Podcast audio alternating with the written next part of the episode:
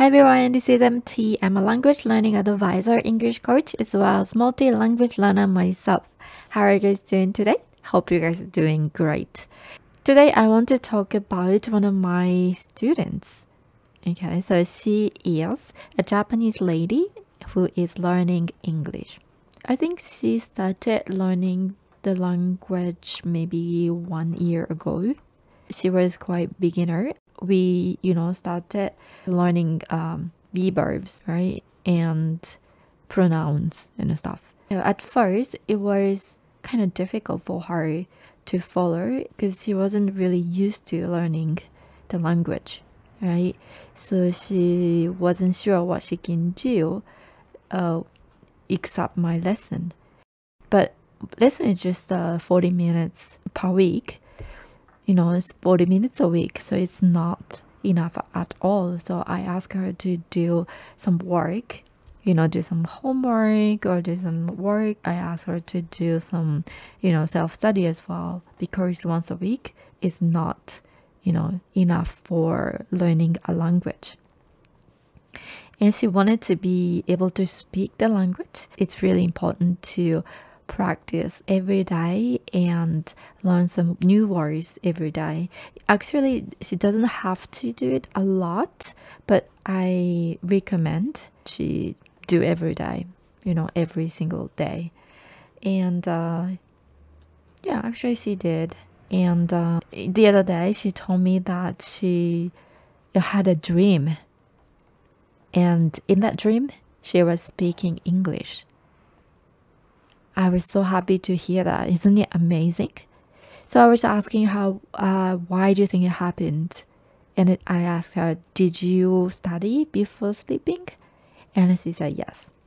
So she studied English before going to bed because the next day was my lesson. So usually I give her some words, vocabulary to go over, and I test her during the lesson, right? So she was like, she was a bit worried. she said she usually studied beforehand, and one day before she reviewed the words. So um, so at night she did, just before going to bed. So when she was sleeping, she was talking to someone in English. She didn't remember what she said, but she really clearly remembered that she was speaking. She was saying something in English. I was so excited to hear that. So it means I think she is really enjoying English or enjoying speaking English.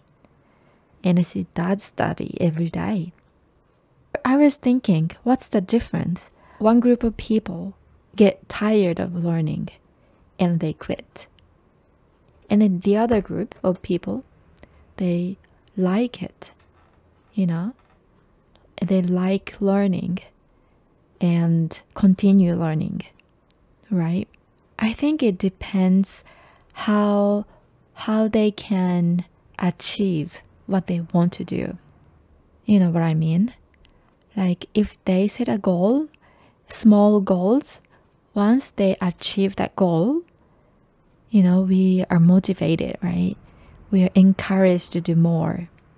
So when it happens again and again and again, then you will feel so excited. You will feel so motivated to continue doing that. Of course, sometimes you will hit the wall, right?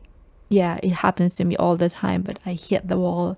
Oh, I don't want to do this. Oh, I cannot speak the language. Oh, it's too hard for me. I'm busy. I don't want to do it. You know, but you should continue. You shouldn't give it up, right?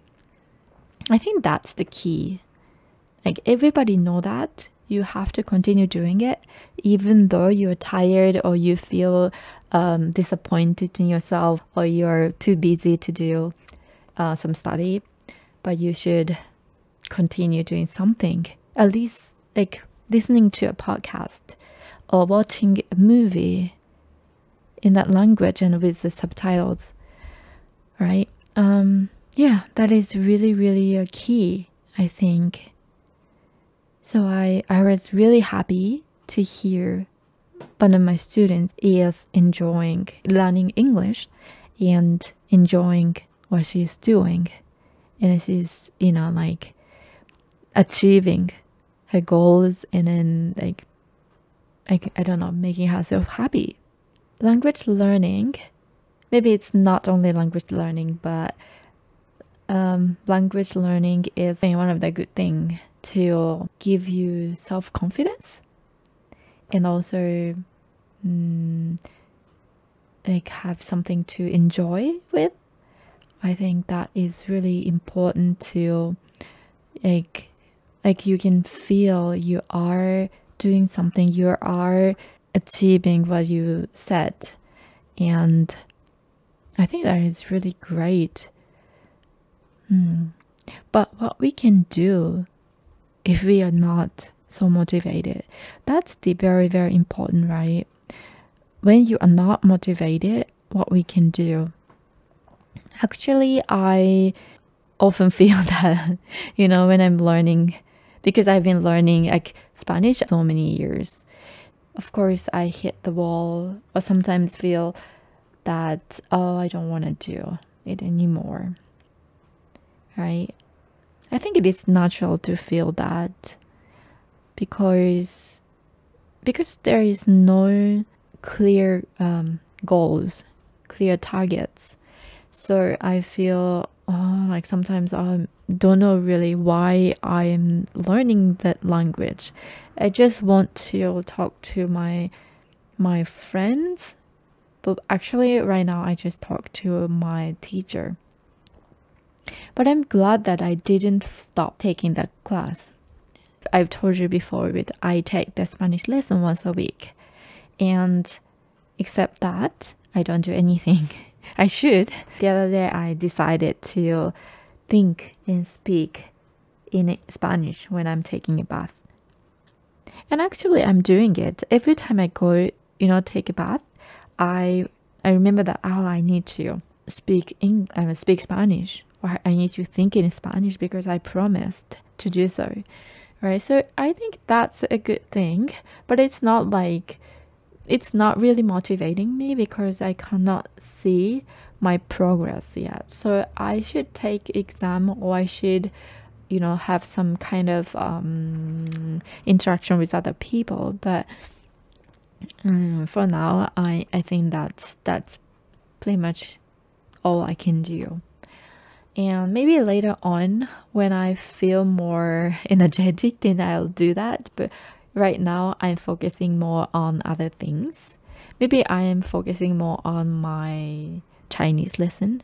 So I think like I feel sometimes you know like if you do try to do a lot of things then you cannot do anything you know I get so confused and you cannot finish anything you cannot complete anything so I am worried about that right now.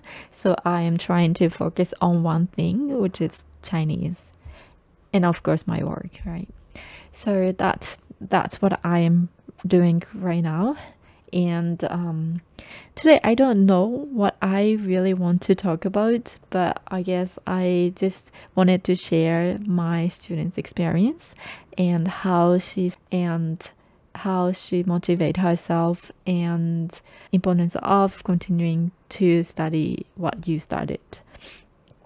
And even though you are not motivated at times all right right so that's all for today. Thank you so much for listening and i hope to see you next time. Bye